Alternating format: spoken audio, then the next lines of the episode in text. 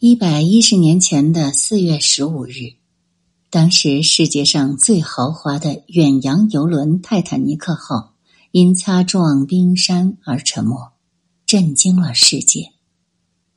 中国媒体如《申报》等也做了报道，但很少有人知晓泰坦尼克号上还有八名中国乘客。这几名中国人承受了来自其他乘客。和当时的媒体对他们不该有的仇视，只是因为他们生还而有那么多人丧生。在报纸上发出第一轮报道之后，这六名中国幸存者很快就从泰坦尼克号的故事中消失了。他们抵达纽约后，在卡帕西亚号上度过了一夜，没有人试图采访他们。他们被指控、被责备，然后被遗忘。一个多世纪之后，海事历史学家施万克首次为我们揭开了那段被尘封的历史。他从海量档案资料中去伪存真，拼凑起有关中国乘客的身份信息。他亲身实施进水实验，并且按照原比例打造救生艇，只为还原海难发生时中国乘客的遭遇，破除不实指控。他还多次前往英国、美国、加拿大以及那些中国乘客的故乡泰山进行实地调查，追寻这些人为何漂洋过海而来，又在船难之后去向了何方。就这样，施万克以一种无可辩驳的方式向世人证明：这些中国幸存者绝非懦夫、偷渡者，也不可能假扮女人混入救生艇。他们是泰坦尼克号事件中不起眼的注脚，却是那个人口变迁、种族主义大背景下海外中国劳工群体的缩影。面对时代的不公、命运的倾轧，他们毫无还击之力，唯有抹干眼泪，笑呵呵。这里是宁小宁读历史，我是主播宁小宁。今天我们来关注。从泰坦尼克号生还的中国乘客。文章来源：群学书院，撰文：施万克。一九一二年，登上泰坦尼克号的乘客共来自三十三个不同国家。那时，在从欧洲到北美洲的游轮上，亚洲旅客，尤其是中国旅客，非常少见。因为那时大部分中国人是被禁止进入美国的，只有极少数中国人除外。然而在这里，在这艘世界上最大、最豪华的游轮的首航中，出现了八名买了船票的中国乘客。泰坦尼克号的乘客名单上列有这八个人的名字，可能也是这些人使用的昵称或工作用名。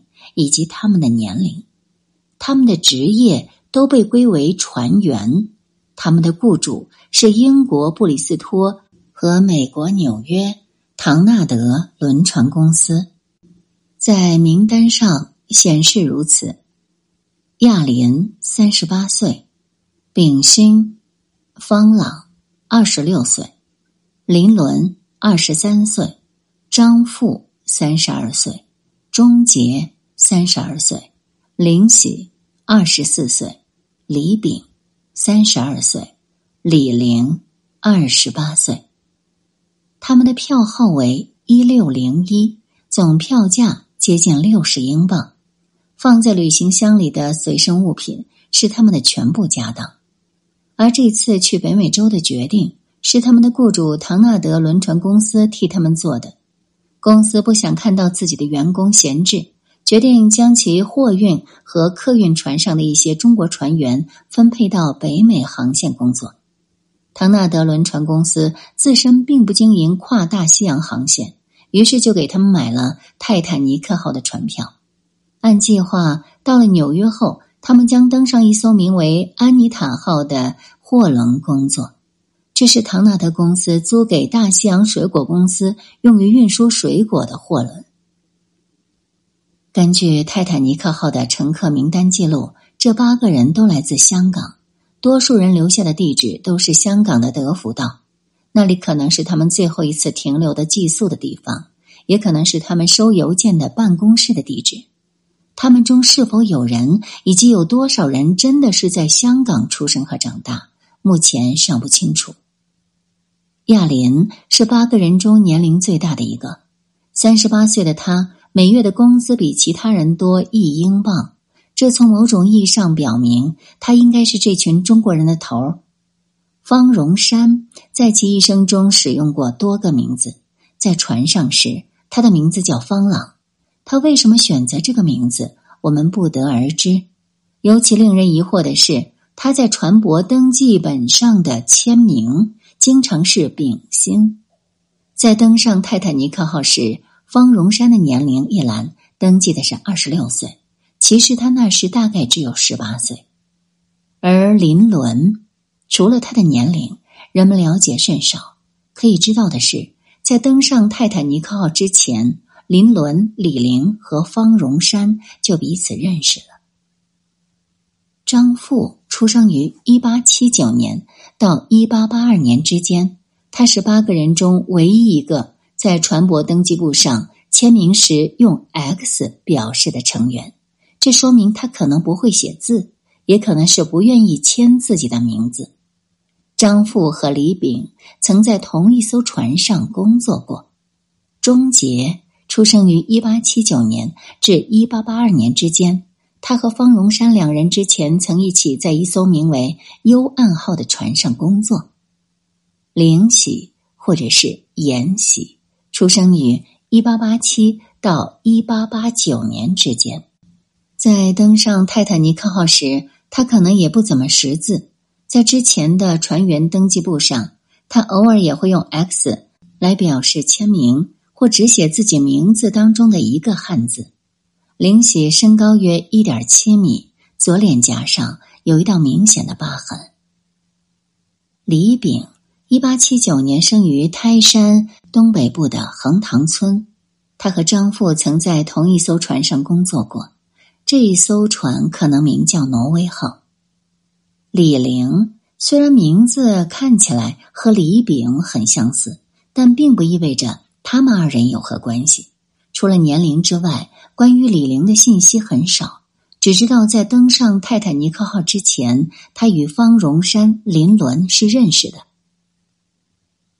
在到达纽约之前，他们在航行的过程中没有什么特别的事儿可做。这是一次不需要工作的航海旅行，很可能是他们第一次带薪休假。然而，灾难发生了，泰坦尼克号撞上冰山，然后沉入了海底。八名中国乘客中有六人获救，他们是亚林、方荣山、钟杰、李炳、张富和林喜。自救援船卡巴西亚号抵达纽约的那一刻起。有关泰坦尼克号上中国乘客的故事，以及他们在船上的行为的传闻就出现了，但没有一个是正面的。布鲁克林英报在报道中引用了一位没有透露姓名的幸存者的话，说道：“在整个可怕的灾难中，最奇怪的一件事是，当他们登上卡帕西亚号时，救生艇上。”出现了五名中国人，没有人知道这些中国人从哪里来的，也不知道他们是怎么上救生艇的，但他们确实在那里。《每日电讯报》的报道至少说对了获救中国人的人数。从沉没的泰坦尼克号上获救的人中有六名中国人。他们在泰坦尼克号离开英国之前，就藏在船上的一艘救生艇中。当船和冰山相撞时，这几个中国人并没有惊慌。他们知道，如果泰坦尼克号有沉没的危险，救生艇就会降下来。他们每个人都有披肩。当他们听到船上有人喊“女士优先上救生艇”时，他们用披肩把自己裹起来，让船员们相信。他们是女人。伊丽莎白·梅林格夫人在接受佛蒙特州一家报纸的采访时，也夸大其词，说当时有一个中国男人抱着一个包裹，不停的说“救救美利坚的宝宝”。这个中国男人便被允许登上十四号救生艇了。后来，据梅林格夫人说，这个宝宝被发现只是这名男子的一些衣物。梅林格夫人讲述的故事有很多漏洞。十四号救生艇上根本没有中国乘客获救，至少在方荣山被从水里拖出来之前是没有的。而当方荣山获救时，梅林格夫人和女儿已经被转移到十号救生艇上了。他们不可能目睹方荣山获救的场景。以上只是众多新闻媒体报道中的三例，这些媒体对中国幸存者的报道都是负面的，声称他们的行为可耻。在泰坦尼克号出事之前，似乎很少有人注意到船上有中国乘客，而在卡帕西二号上。当知道八名中国乘客中有六人幸存时，似乎所有人都见过他们。他们是如何登上救生艇的？对其他许多乘客来说，成了一个谜。许多人怀疑，他们一定是用了什么见不得人的手段才登上救生艇的。当时报纸的报道对这些中国乘客提出了三项具体的指控。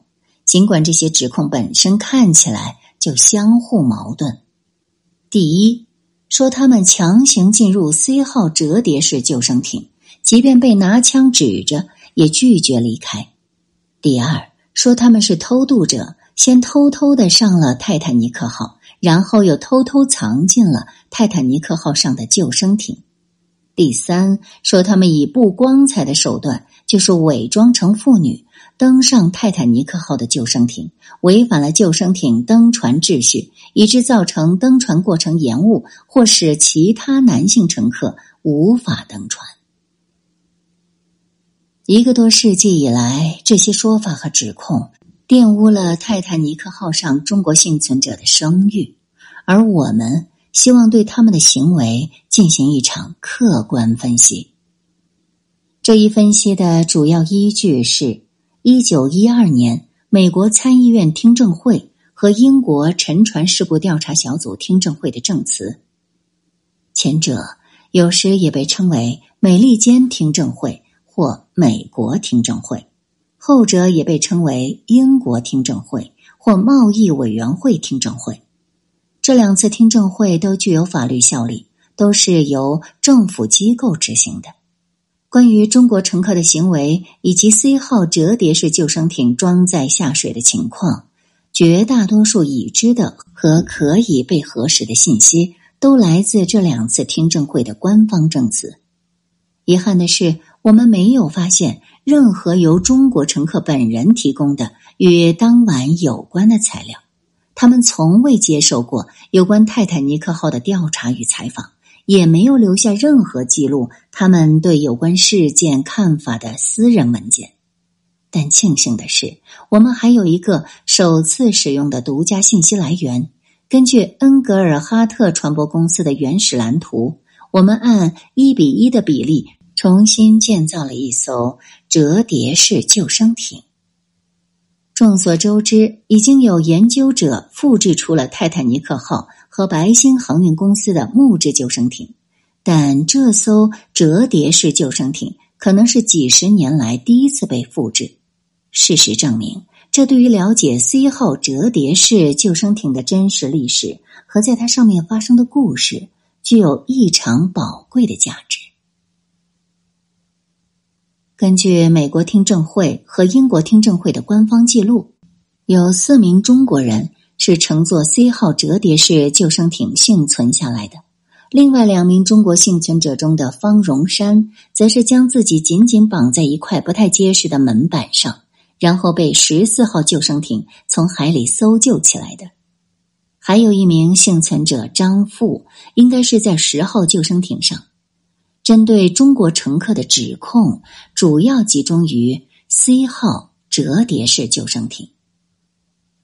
英国《每日电讯报》当年报道说，从沉没的泰坦尼克号上获救的人中有六名中国人，他们在泰坦尼克号离开英国之前就藏在船上的一艘救生艇中。这是在指控泰坦尼克号上的中国人不是船上的乘客，这也是当时一个比较常见的误解。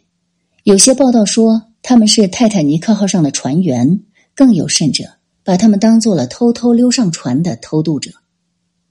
但如前所述，这八名中国人都是买票上船的三等舱乘客，票号为一六零一，票价是五十九英镑九先令十一便士。他们在泰坦尼克号上绝对是合法的，有证件的乘客，他们有正式有效的船票。可以在下面温暖干净的卧铺睡觉，可以每天享用三餐。他们为什么要冒这种不必要的险呢？